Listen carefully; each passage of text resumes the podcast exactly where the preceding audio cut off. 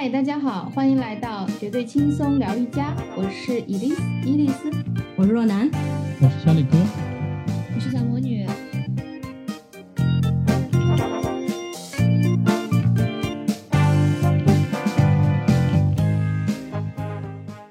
现在这个季节是一个非常适合出游的季节。本来我们这个三四月份计划的选题是出去玩儿、旅游，是吧？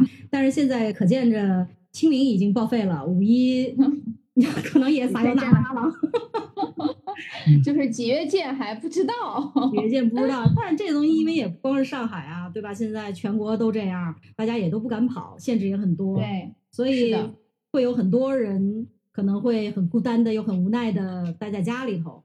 哎，但是呢，我觉得就是有句古话说得好。书中自有黄金屋，剧中自有颜如玉，对吧？这是古话吗？这是你的话吧？所以我觉得我们就是轻松的给大家聊一聊，我们各自憋闷在家中，觉得能治愈自己，哎，最好还有点自我成长的这些，比如说看什么书啊，追什么剧啊。因为确实不能旅行，怎么也得放松放松吧，情绪不能一直紧绷着。你要情绪一直紧绷着，没有放松的话呢，崩溃就。不就发生在一瞬间了嘛？对吧？暑假能不能期待呢？这个已经陪娃上网课上了一个月了吧？这个家长怎么怎么看啊？这个暑假，暑暑假还要期待？哎呦，本来以为这个就算解封应该也快了嘛，结果昨啊今天一大早通知说我们学校好像被征用做方舱了。天！然然后哎呦，这个这个这个有的家长就说了嘛，别说暑假了，到寒假吧。春节春节后见。春节后见，过完年再说吧。嗯，所以这两天在家就想着嘛，说反正闲闲着也是闲着，玩在家嘛。他上完网课之后，大把的时间他就开始烦你了。哎呦，我饿，哎呦，你要陪我玩，就得给他找点事儿干嘛。对对，所以挺难的。你每那个事儿吧，你还得不能就是千篇一律的。嗯。本来想说让他看点书，我们家那家伙嘛又不怎么爱看书。以前嘛给他送送给过他一本那个。就是我认为还不错的，适合于家长跟小孩一起看的一个科幻作品，少儿科幻作品，叫那个《阿米来自星星的孩子》。哦，对，嗯，是一个讲的是一个就是一个外星人，他开着飞船，然后来到地球了之后，把地球上一个小男孩带着他去穿越全地球，然后游历每每一个城市。是那种绘本类的还是？文字类的拼音拼音的读本，就是没有图画这类的东西。嗯嗯。然后从地球的一些风土民情，然后到外太空之旅，到什么更加高度进化的一些文明，然后目睹整个星系里面不同的人民和谐相处的这样一个画面。通篇的讲的都是一些爱。嗯。整个就是让别人让读者看完之后会觉得就是很舒服，内心很顺畅，就很适合小孩儿，因为小孩儿的就是一。就是比较容易塑造嘛，你让他懂得什么是爱，懂得什么是接受，懂就是这个过程中就是更像那种对我们内心，就这本书像是在我们在帮我们的内心做催眠一样，然后能够让我们通过催眠自己去看到生活中的各种美丽的风景，哦，不然的话就会呃很多嗯生命的奇迹嘛。你就被蒙蔽掉了，看不到了。对这本书的话，你让你把爱这个东西激发出来了之后，你会发现到处都是都是奇迹，都是一些美好。我觉得就是这东西，这书很好，我自己看了两三遍，然后然后给我儿子送给我儿子一本新的，特意买的一个精装版，然后人家连那个塑料薄膜都没拆。哎呦，一些就是育儿这块有蛮大帮助的。尤其能帮助小孩子树立一个正确的人生观跟价值观，嗯，我就买了一本回来自己看。结果你自己树立了正确的人生观和价值观，对的。然后就给了我，然后想要输出的时候就失败了。其实如果是个绘本，不知道会不会效果好一点啊？嗯，绘本的话，他现在在看那个《三国演义》的绘本，所以本来想说给他四大名著买齐了嘛，绘本，然后他就《三国演义》就看到现在。看到现在之后还差两册没看完，我每天现在我就说你要不看一看，他说等 我空下来我就看。你们会陪伴他阅读吗？会的会的，跟他一起看嘛。然后里边就是针对他各种的那种，就是对原作的一些挑战性的话语，嗯，给他做一些解读。反正经常被他问到。不过我倒是觉得看这个过程中，我最喜欢的就是越发的喜欢《三国演义》里的刘备了。刘刘备教刘禅的那些话，特别适合教我儿子。然后 我怎么有一些感觉不好的联想？是的，是的。然后给他讲多了之后，我发现他现在特别有点反感。他们在学校里受这个影响特别大。哦。几个孩子在学校里就开始结义嘛。啊，对。最后弄弄得半个班的男生，每个人一个那个就是铅笔，上边不是有橡皮嘛，跟那香头似的，每人三根铅笔，跪在地上结义。哎，我就觉得其实儿童的想象力非常的有意思，哎，就是其实我们每个人在年轻的时候，就是可能会有很多天马行空的想法，然后他对于这个束缚就会牵牵挂很少，他就不会去考虑那么多，这个应该怎样，那个应该怎样，特别，没有什么框框线，没有框架，对的。最近不是我在家里，然后嗯刷了一下那个前一阵子热播过的那个叫。穿过冬天，拥抱你，黄渤和贾玲的那部关于武汉抗疫的那个电影，从每一个角色他不同人群出发嘛，整个全贯穿始终的剧情全是爱，有亲情的爱，有爱情的，有爱的教育。对，然后，然然后我我我当时觉得他不会爱看这种东西，他看得津津有味的，然后还还在那流泪。哎，这两个人倒很积极的，楼里有什么事儿他就愿意跑上跑下的。哎，我觉得通过出去给孩子这个自然而然的让他领悟了一些问题，愿意去做一些事情，这个也挺好的啊。对的。哎，我发现就是在这个里边，就是不刻意特别重要，对吧？你非要去跟他讲一些道理，就会很反感。对对，上次我跟小魔女采访那个上海精神卫生中心的那个医生，不是也说到嘛？就是不管你要想去干什么东西，最好是自然而然，不要刻意，太刻意你就很难达到这个效果。但是也可见，就是现在小孩的心理年龄还是比较成熟的。还比较成熟，对的，嗯嗯，而且都有自己的自主性，就不是说你说什么是什么了。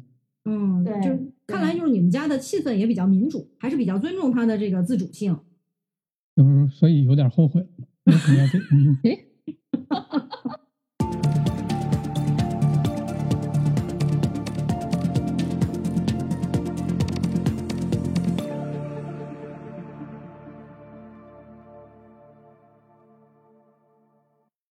我最近因为总想看点让人开心的事情嘛，所以呢，我想给大家推荐两部特别治愈的剧，都是英剧。嗯，啊，一个是，你猜，你猜，有一部应该是《万物有灵》吗？这中文是怎么翻？就是讲兽医的那个。对对对，字面意思就是。啊，不是它的 official 的中文内中文名字叫万物生灵，但其实我觉得直译会更有意，更能感受，就是万物既伟大又渺小。对，从字面的英文的标题来讲，这个文学作品是英国出版界世界级心灵梨汤，不是鸡汤。为什么是梨汤呢？因为特别清新，嗯，让人特别舒服，啊。它其实是一个天花板级的治愈的系列，然后这个万物系列其实一共是有五册的，什么万物既伟大又渺小，万物有灵且美，万物既聪慧又奇妙，万物刹那又永恒。就是你看人家这个立意啊，就特别的好，万物生光辉什么的，一共是五部分。然后现在这个英剧很红很红，我觉得看看过的人都会去推荐它。它实际上讲了一个特别平淡的故事。特别朴素的故事，乡村的田园生活的一个兽医的一个年轻兽医追寻自己梦想的故事，嗯，就是看完让人觉得特别励志。就是所有的事情没有好与坏，只有你喜欢和不喜欢，只有你想做和不想做。然后生活就是既伟大又渺小这样的一个感，就是没有什么，特别是像现在咱们在日常生活中，nothing big，对吧？对。但是所有的事情又都很。Small，但是所有的事情 small things 又很 big，影响你生活的方方面面，对吧？所以这个利益真的是让人看上去就就非常的舒适了。然后我我喜欢它还有一个原因，就是除了它的叙事以外啊，它的这个画面实在是太好看了。嗯，就是你你打开这个剧之后，你就不要看剧情，没有关系，that's OK，你就把这个剧打开，每一帧都是壁纸。哦，真的每一帧都是壁纸，然后就是就是没有你去不了旅游就看看这个，就当风光片看看也挺好的。对，绝对对的。而且我每次在看英国，还有就是欧洲，特别是南南南部南欧的这种乡村田园剧的时候，我就特别觉得，哇，人家的这个乡村怎么那么美呢？这种田园风光真的是很吸引人，很吸引人的。它不像你印象中想象的，就是英国的很阴郁啊、很寒冷的这种这种色调，就是蓝冷灰的这种感觉。它整个的这个电影呃剧的这个片子色调都是。绿油油，然后暖盈盈的，然后非常非常的舒服的这种大面积色块，绝对是大面积色块。然后你打开，呃，而且其实颜色还蛮鲜艳，它就是自然的、纯自然的颜色，基本上没有任何的滤镜，这个满屏都是自然的颜色，就是吸引你的一个关键。因为现在我们很多剧就是为了一些效果，它会。有一些滤镜嘛，嗯，这个滤镜因为用的太多了之后，会让人有一些疲惫，特别有一些磨皮的效果啊，或者是有一些特别想让你带入的一种效果。但是这种满屏都是很静谧的色彩啊，自然的颜色就会给你带来一种天然平静感。就是你你打开这个剧的第一季的第一集的时候，就是一个很小的一个面包车行驶在一条非常空旷的乡间公路上。然后这个乡间公路上什么都没有，只有一条路，土色的路和全部大面积的绿草原，然后就是蓝的天。对，哦，真的是太太好了。对，非常非常治愈。除了画面以外，我觉得这个剧里边的配乐也特别治愈。它有三十首配乐，你光看名字都会觉得它是一个就是励志型的，特别适合就是。到现在大家都很阴郁啊，然后有很多很糟心的事情，有很多你想干又不能干，你想出去玩又不能玩，你想吃又不能吃的东西的时候呢，你就你就看一看，向往一下，对这种朴素正常美好生活的向往，然后朴素乡村美食的向往，朴素生活的向往就很好，对灵魂的旅行嘛。对灵魂的旅行，哎呦，真的看完你就是就真的第一帧你看完你就会觉得，就是草原路上安静的行驶，只有草原和蓝天，这真的就是一个既伟大又渺小的一个状态，特别好。有很多不错的国外作家，他们写出来的书其实蛮有意思的。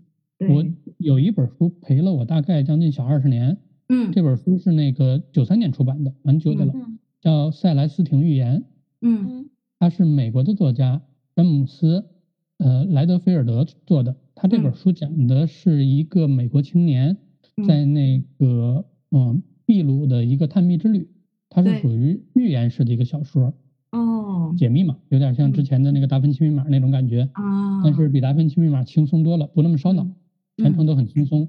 然后作作者讲述了他在秘鲁的所有的旅行，这里面有很多秘鲁的一些风土人情，然后秘鲁的一些风景也都在里面，就感觉你像是在旅行一样。就应了那句中国那，就是以前不是有一句老话吗？叫说你人是需要旅行的，总归要么是身体，要么是灵魂，总要有一个应该是在路上的嘛。觉得这本书就能让你的灵魂达到这样的一个旅行的一个状态。对，没错没错。就是听上去好有趣啊。对对对，而且而且这本书给我的感官还蛮大的，因为很多时候我情绪一消极了，我就会把它翻一遍。现在已经翻了不下十几遍了。大自然和这个世界其实都是有生命的。这个生命其实跟人一样，这种生命是互相滋润、互相补充的。所以从这个之后，我就会觉得我必要的就是去看一些花花草草。我觉得这个过程中，花花草草就会给我一些能量，然后我的能量也会反哺给这些花花草草。这样的话，花花草草长得好，我心情也好。哎，这个真是很不错，这个。而且就是因为每个生活就是文化背景不一样的人的这个思维方式会不太一样，所以我们看那个外国作家的作品的时候，就会觉得特别特别有意思啊。嗯，有一些异域的风土人情和大家的生活方式都不太一样。小李哥说这个让我想起来那个前一阵儿几年前了，也是看那个《Life of Pi》的那个原版书，因为当时不是电影特别是电影不是特别红嘛，然后画面又特别美。然后虽然是一个就是离奇的故事啊，但是我我我挺推荐有对这个故事感兴趣的人去看一下它的这个原著的，英文的那个语言也非常简单，不会特别复杂，大家读起来会会还会蛮轻松的。写这本书的这个作家，他是对动物和植物学都是特别感兴趣的嘛，研究的原型就是，嗯，对对对，他家里不是开动物园的嘛，对，他花了很大的篇幅就在写一个什么三指还是四指树懒的生活。嗯，看上去特别的，就是你用这个角度去切入一本小说的这种感觉，会感觉特别好。就是我在我也了解了，就是一种在树上一直不动的几个指头的这种动物之后，你就会觉得生活好像也跟着它慢了下来。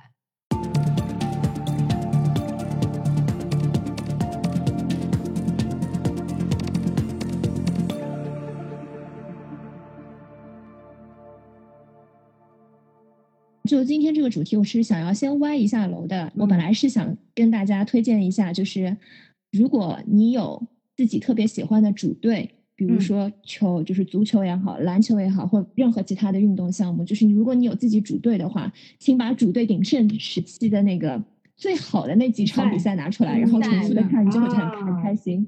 嗯，对我我记得我们就是前段时间。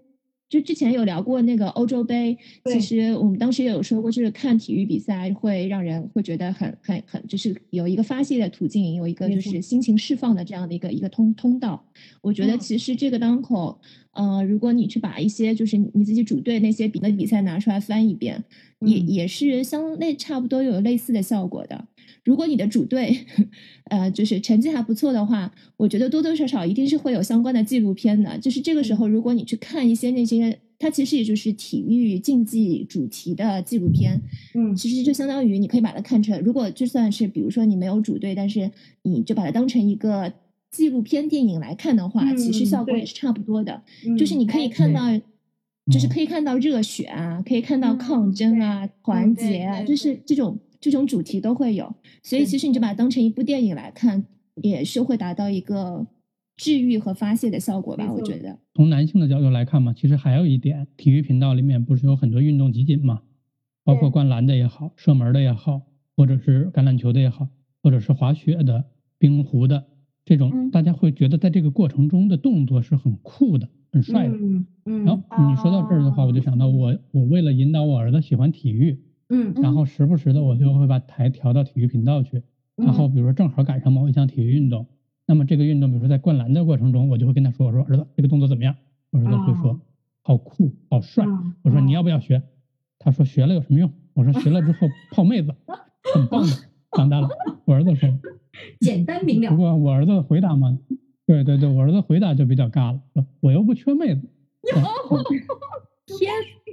你的担 忧是多余的，就是我作为成就是成年人角度来讲，就是兄弟连啊，这也是陪了我十几年的一部，其实将近二十年、二十年的都都得都得必看的剧。对，但这部剧的话，给我就是在我可能是在我的生命里有一个蛮特殊的，就是一个存在的，就是心态特过于平静的时候，嗯，那时候比如说过于平静状态，没有激情了，嗯，没有斗志了，没有。那种那种干劲儿的时候，嗯，我会把它翻出来看，然后看完它之后，我会觉得特别的，就是有劲儿了，一下子，就自己就激动起来了，就觉得，呃，我找到了，对对对，就又从心中就是找到了一个生活的意义，就是让自己在这个这种日渐趋于平淡的生活中找到了一个往下前进的动力，嗯，然后还有的时候就是我。过于激动的时候，特亢奋的时候，特比如说，我觉得，哎，我怎么样怎么样，特天马行空的时候，对，还是会把它翻出来看，嗯，然后看完它之后，我心里瞬间就平静了，平复了，嗯，对，就是觉得这个，就是因为因为里面有一些战争的环节嘛，我觉得生命其实是很脆弱的，对，在这个过程中，你说跟他们去相比，至少我活的这个时代，他们生命其实是有保障的，然后有。至少我现在还活着，而且活得还不错。我为什么要把自己就是颓废成那个样子？我需要从这里走出来。那我从这里面我看到的其实就是激发我斗志的东西了。嗯，我觉得好的书和剧就是能伴人一生的。男孩其实都很爱看《兄弟连》，就是一个经典的那个战争剧嘛。对，让我想起了那个《Friends》里边那个 Ross 说，每个男孩都得看一个哦，教父，Godfather。嗯。对，教父以前的时候上大学时代特别爱看教父。Friends 里边那个 Rachel 他们就在那儿，就女孩都不懂，说为什么每个男孩都要用教父的台词来，好像教父的台词就引导了他们的人生。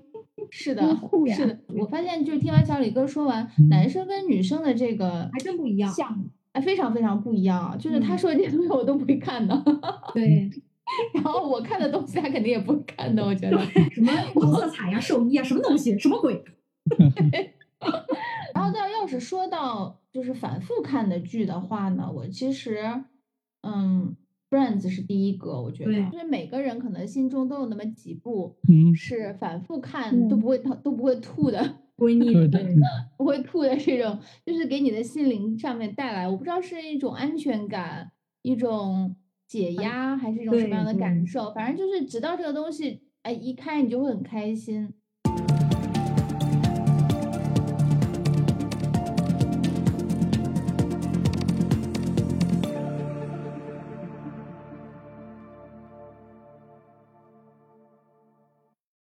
始皇的个人自传，嗯，真的是逢人必推，好像任何机会的时候都会都会跟大家推荐一下。嗯，就我采访你一下吧。啊，他他他打人这事儿你怎么看？嗯，我觉得他为自己的行为承担了后果就可以了。好的，之所以就是我就逢人必推这本书，是因为因为它一般都会有一个 trailer 嘛，然后我就听了一下 trailer 之后，觉得哦，这个好有意思哦，然后就就直接就付费买了整本书。嗯，就是我我也特别推荐大家，如果是有要是可以的话，可以去买那个有声书版，因为是始皇自己读的，你就知道吗？就是它当中会有很多，就是他自己的话就会讲很多笑话，然后就会特别有趣，就是他那个效果感是拉满的。因为 Will Smith 本来也是演，呃，他也是演过情景情景喜剧的，嗯，对，所以他这个肯定是 OK 没有问题的。他父亲是一个就是。嗯，退役，呃呃，以前是参军的，然后就是退伍了之后自己回来做点小生意，这样，那也是有一点家暴倾向的，所以小的时候他也是活在他父亲家暴他母亲的这样的阴影里的，所以就是为什么他在奥斯卡那个颁奖典礼上打人这件事情会被很多 人诟病。嗯，因为就是呃，他自己其实是成为是从小是一个家庭暴力的受害者。因为虽然他不是直接被他父亲呃殴打，但是他就是从小看着他母亲被他父亲殴打，其实他也是一个就是四级的这样的一个受害者。这样一个身份，他如果去诉诸暴力的话，其实是很被人诟病的嘛，会让你就觉得嗯挺有感触的一些人生的一些道理吧。嗯嗯。有一个我觉得还挺有趣的，就是想跟大家在今天这个节目也分享一下，就是他有讲过他当时处理他的家庭关系，他的前就是他的第一任妻子和他是有呃就是是有有一个儿子的，然后在他就是进入第二段嗯婚姻生活的时候，在他有了 Jaden Jaden Smith，就是呃我觉得大家应该都知道这个小孩他。呃，不是小孩了，现在是一个青年，青现在青年演员。他第二任老婆就是他现在这任妻子，嗯，怀了这个小孩的时候，他是很希望让他的大儿子参与，就是参与进来的。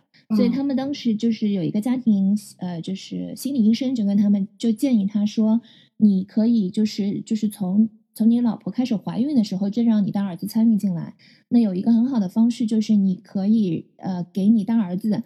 来给你们家小儿子这个取名的机会，就是就是让他把取名这件重大的事情交给他做，那他就会觉得我是被赋予了一个很重要的责任，然后他就是会有这个参与度进来嘛。然后他大他们家大儿子当时是特别执迷于玩那个超级玛丽。所以他最喜欢那个角色就是那个游戏里的这个角色，所以他当他问他说你想给你们家弟弟就是取什么名字的时候，他直接就说了那个超级玛丽里面的这某一个主要的这个游戏角色的名字，他说我要就管他叫路易吉。然后当时 Will Smith 和他老婆就疯了，然后心理医生说哎呀不好意思啊，我没有想到居然会发生这种事情。嗯，他说那要不然这样我来想一个补救的办法吧，因为。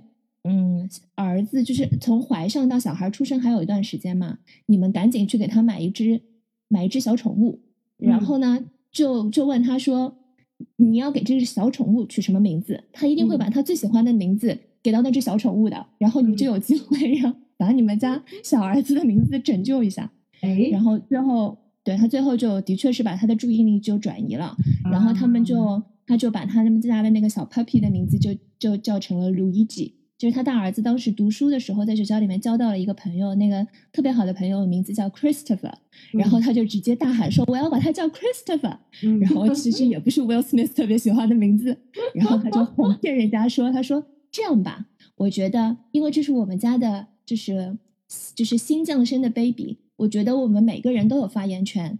你投了你的一票叫 Christopher，我决定把他管作叫 Jaden，然后他老婆也取了另外一个名字。”最后就是就是 Jaden Christopher 加上他老婆那个取的那个 middle name，然后再加上 Will 呃再加上 Smith，就剧长，但是人人都有一票，人人都有他的 say，你知道吗？没事，总归也吵不过龙妈的名字，对不对？反正我就是觉得像这样子的，就是还挺有趣的，因为你听上去像是个笑话，但是其实会教到你很多，就是比如说人和人之间的关系怎么处理啊，家庭关系怎么处理。有一次和好像是和施瓦辛格建议他说，就是你只你你演的电影只是在美国国内有名是不够的，你一定要就是有名到就是世界各地的国家就是都知道你，你才会成为一个国际巨星。所以一旦他电影上映了之后，他就去全球去做 promotion 了。然后他就是去研究那些成功的好莱坞明星怎么做 promotion。最后他就锁定了一个人，他就觉得他是好莱坞当中做 promotion 的第一把交椅是谁呢？就是汤姆克鲁斯。然后他就去 到了当地之后，他就去找那个经纪公司，然后跟他讲说：“你去把汤姆克鲁斯在你们这儿怎么做那个 promotion 的那个，全都给我。”拉一张单子出来，让我看看他是怎么做的。他如果做四个小时，我就要给他翻倍做八个小时，这样子。嗯嗯嗯。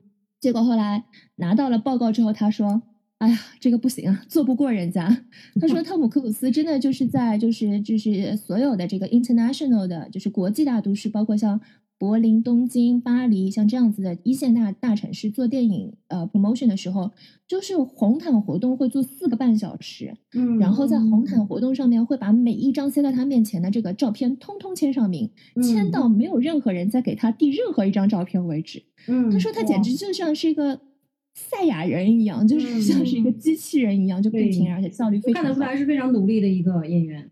对，他就说：“哎呀，这不行啊，这这玩不过他。”然后他他当时就就另辟另辟蹊径，他就想了一个办法，就是就是他说：“我耐力上耗不过你，但是我可以就是想别的办法。”他就是在他的一些 promotion 的活动上面一定会加一点，嗯，好像是免费的户外的音乐会，然后这样大家都会愿意想要来，那同时又可以参参加他的那个电影的 promotion。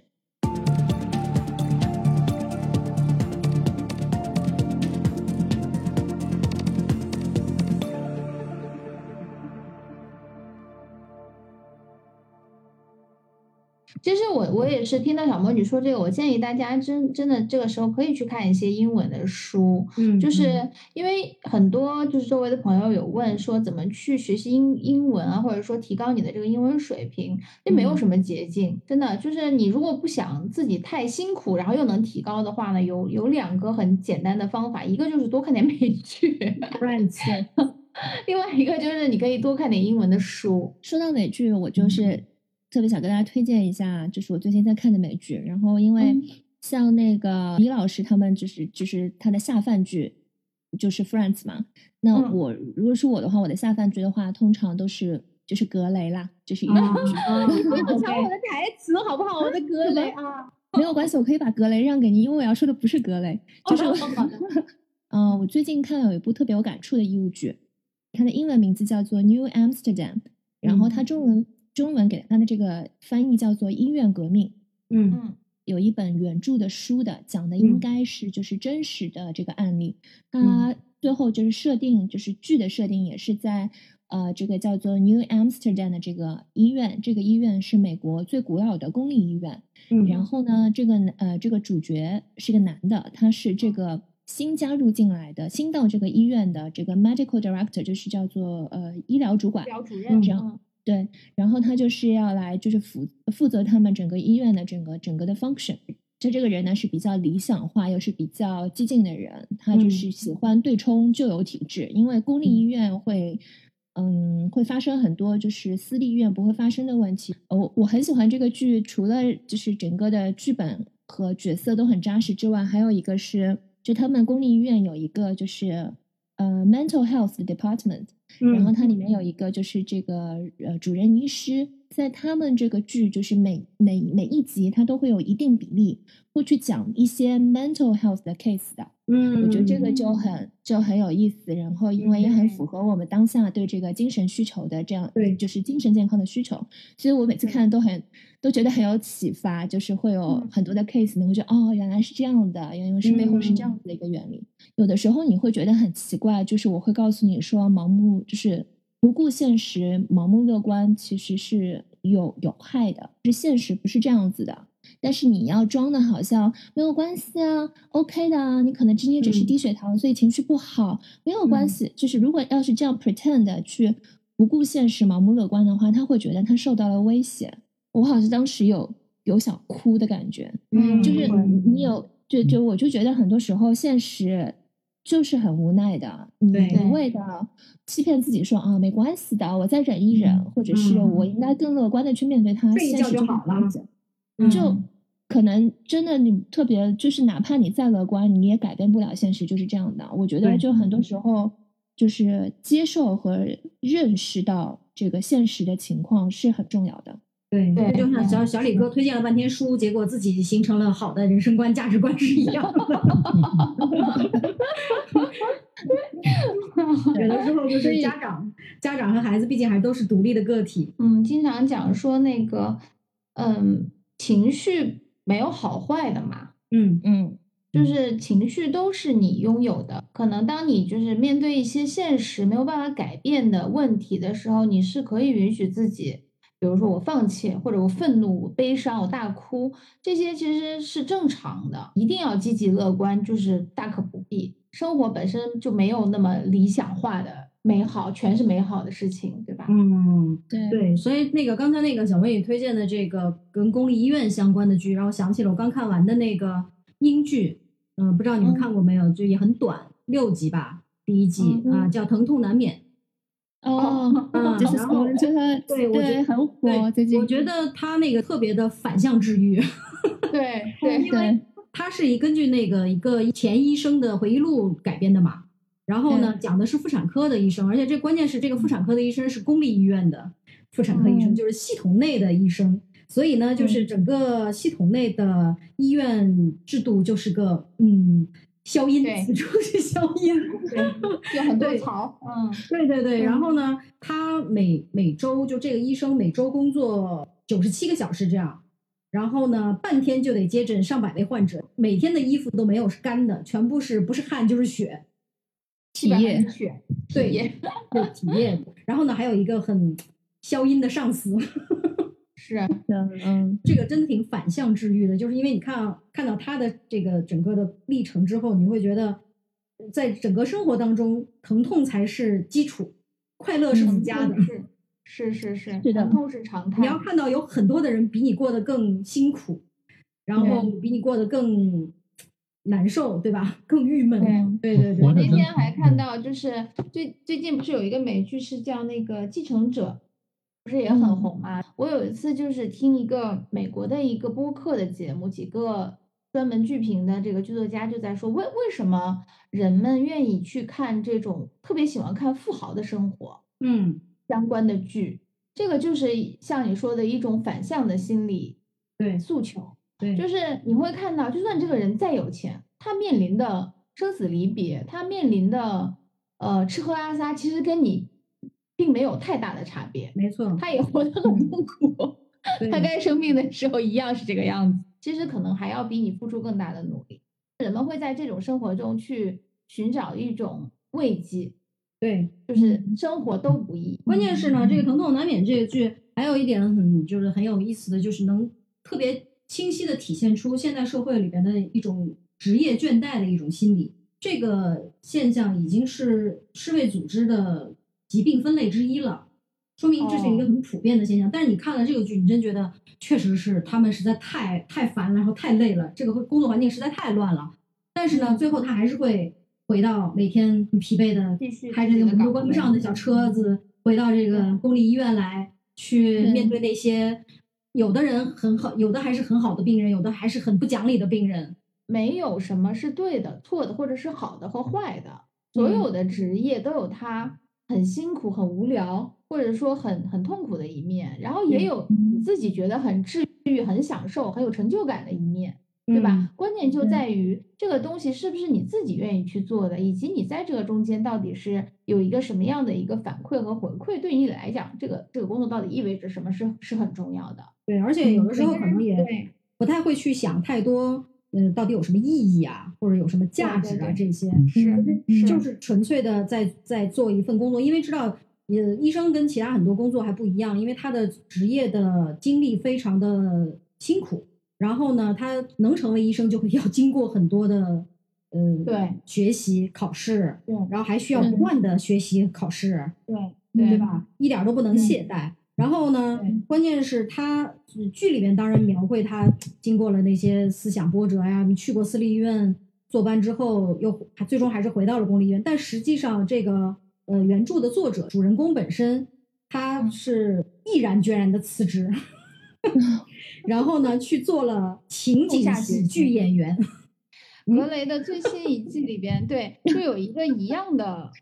一样的桥段吧，其中就有一个我以前都没有看到过这个医生在跟那个贝利要辞职，然后贝利就力力挽狂澜，想要把他留下，就说我们现在实在是医生太少了，你不能走，你不要去退休，你好好工作，我们是多需要你啊什么的。结果那个医生就跟他说，不，我有我更高的追求要去做。然后他就问他你要干嘛？他说我要去写小说了，我要去写网文。我觉得跟你这个有异曲同工之妙，就觉得我实在不能再在这里每天就是。工作十几个小时，然后衣服都没有干的，我要去写我，我要去做我的追求。我觉得，就尤其在现在这个这个背景下，我觉得看这这个剧真的也更有感触，因为医生护医护人员真的特别辛苦。你看，就是这个剧剧的那个原作者，他本人辞职已经十一年了，去做了情景喜剧演员嘛，这个奇怪的转行。但是呢，这这十一年以来，这整个的这个系统内的医疗体制没有变得更好，反而变得更糟了。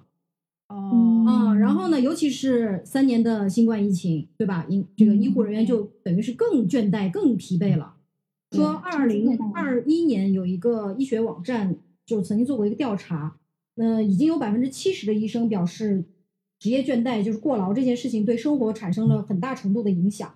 然后百分之十的受访者认为，就是可能要考虑从放弃从医。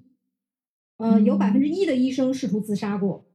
百分之十三的医生曾有自杀的念头，其中妇产科、骨科、耳鼻喉科的医生产生的自杀想法比例最高。你们刚刚提到治愈，我就很想说，其实我看医务剧对我来说还是很治愈的，因为，嗯，就是医务剧通常来说还是会比较的试图拍的比较理想化一点。当然，就是你你你刚刚分享的《This Is Going to Hurt》这部剧，它会比较现实一点，因为。他还找了本喵来演，然后本喵又是个小毒小毒蛇，然后整天就镜头一切就要各种吐槽这样。但是就是比如说像像格雷啊，然后像呃像良医啊，还有像我刚刚推荐的医院革命这种，我觉得本质上还是有一点理想主义色彩的，所以就是。对我来说，就会看着这个剧情会比较的，嗯，比较的治愈和温暖。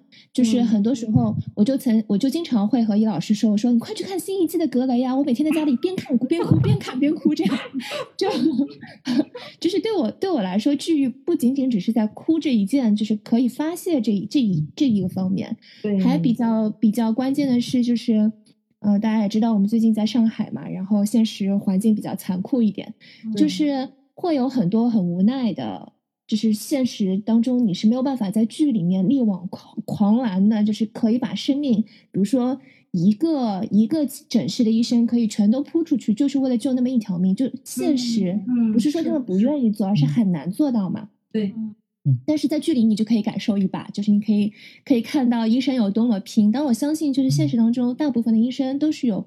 本着救死扶伤的崇高理想的，非常确实是，他会推到另外一个另一个就是戏剧的这个极致嘛。你看到这种情节的时候，你就会啊，就可以有一个小的乌托邦，你可以暂时暂时躲避一下，呀，就是而且我人生世界还是有光亮的那种感觉。而且我觉得还是会让大家有一种更容易有同理心吧，也就是能换位思考、互相理解，对吧？在有些正好面面临一些事情的时候，就且不说这个疼痛难免的。主人公最后在剧里是回到了公立医院，就是他其实本身的这个作者也是他，他虽然是离开医疗系统，但是呢，他觉得就是如果我一天是医生，我就一辈子都是医生，他不可能放弃这个呃救死扶伤的这种念头。比如说看到路边有一个人受伤了，他会赶快小跑过去，然后去去去去对下意识的去救他，然后呢也会在日常生活中。就是特别认真的一一回复那些，比如说来来咨询医疗问题的啊，或者有一些小病痛的一些朋友啊，这种，就是这是一种一种他们的职业信念吧。高手，嗯，他这里边有一个概念表达特别好，就是你要就承认这个系统里边的一些嗯消音，然后 承认你的这个职业倦怠，然后正视自己的身心的劳损。人生就是疼痛难免，你要不断的给自己创造治愈的机会。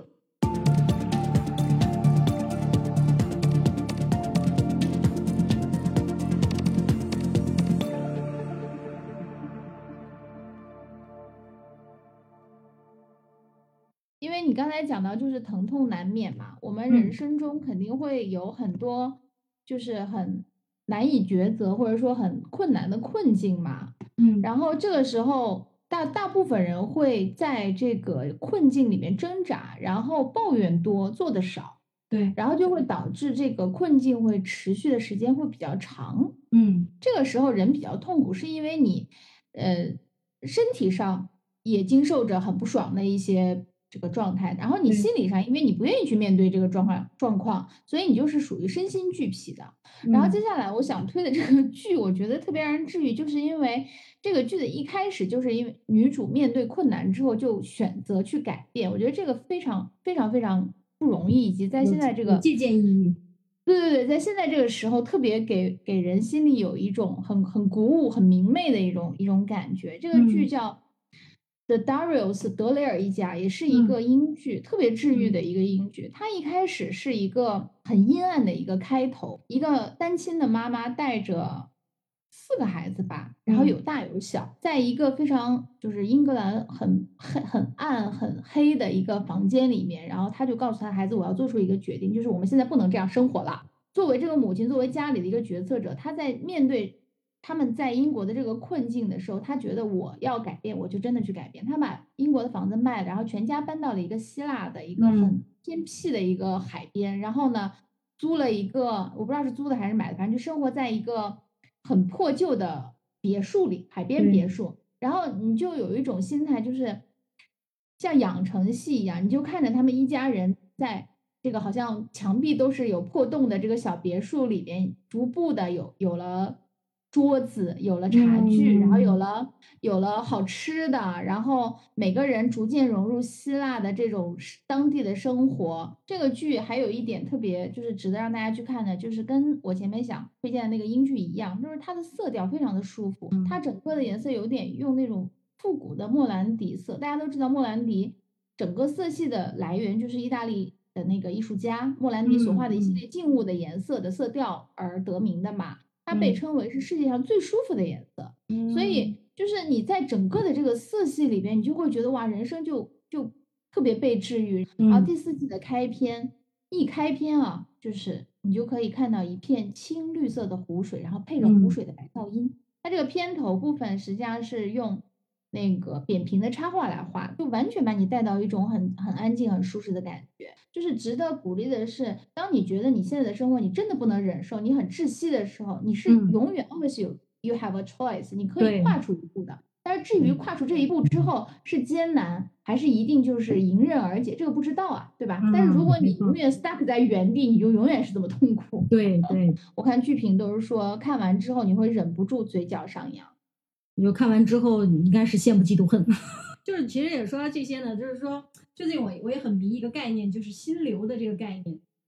一九七几年一个心理学家提出的 flow 嘛，这就实际上是一种忘我的状态。你在那个心流状态当中，你能模糊其他的内容，只有一个焦点，就对，而且会让你很享受这个过程。其实最让大家能能理解的就是打游戏嘛，打游戏的过程中你就会特别 忘记周围的一切。我觉得有有一些好的书和剧。就不仅能让你有这个状态，还能够让你完了之后能有一些成就感，呃，更持续的价值观，对吧？对，就不要去打发时间，而去享受这个过程。嗯，对。然后我们就看一看这些，然后呢，离开那些短视频啊，对吧？投入一些能更多思考的内容，可能会在这段时间会更有帮助一点。对，主要是可以让你把那个手机放下，然后远离社交媒体。真的看得我太烦了，越看越糟心。我们还是希望推荐大家去看一些优质的内容，这样对于我们的心灵提升啊，然后对于生活的满足也都是有好处的。不管怎么样呢，就是人们总是有无奈的时候，对吧？但是呢，大家也都总需要一个地方去放松啊，去发泄啊，然后呢，无所忌惮的。那现在现实世界不太可能的，只能在精神世界里去完成这件事情嘛，对吧？对，然后顺便。对，然后顺便还能如果有哎能实现自我成长的话，那不是也也很好嘛？大家评论里面也可以给我们留言，就是大家能让你产生心流状态的书或者剧有哪些，也可以分享给大家嘛，大家可以一起交流一下。那我们今天先聊到这儿，谢谢大家收听。希望听完我们节目的人都非常的有对轻松。对，没错。好的，拜拜。好，拜拜。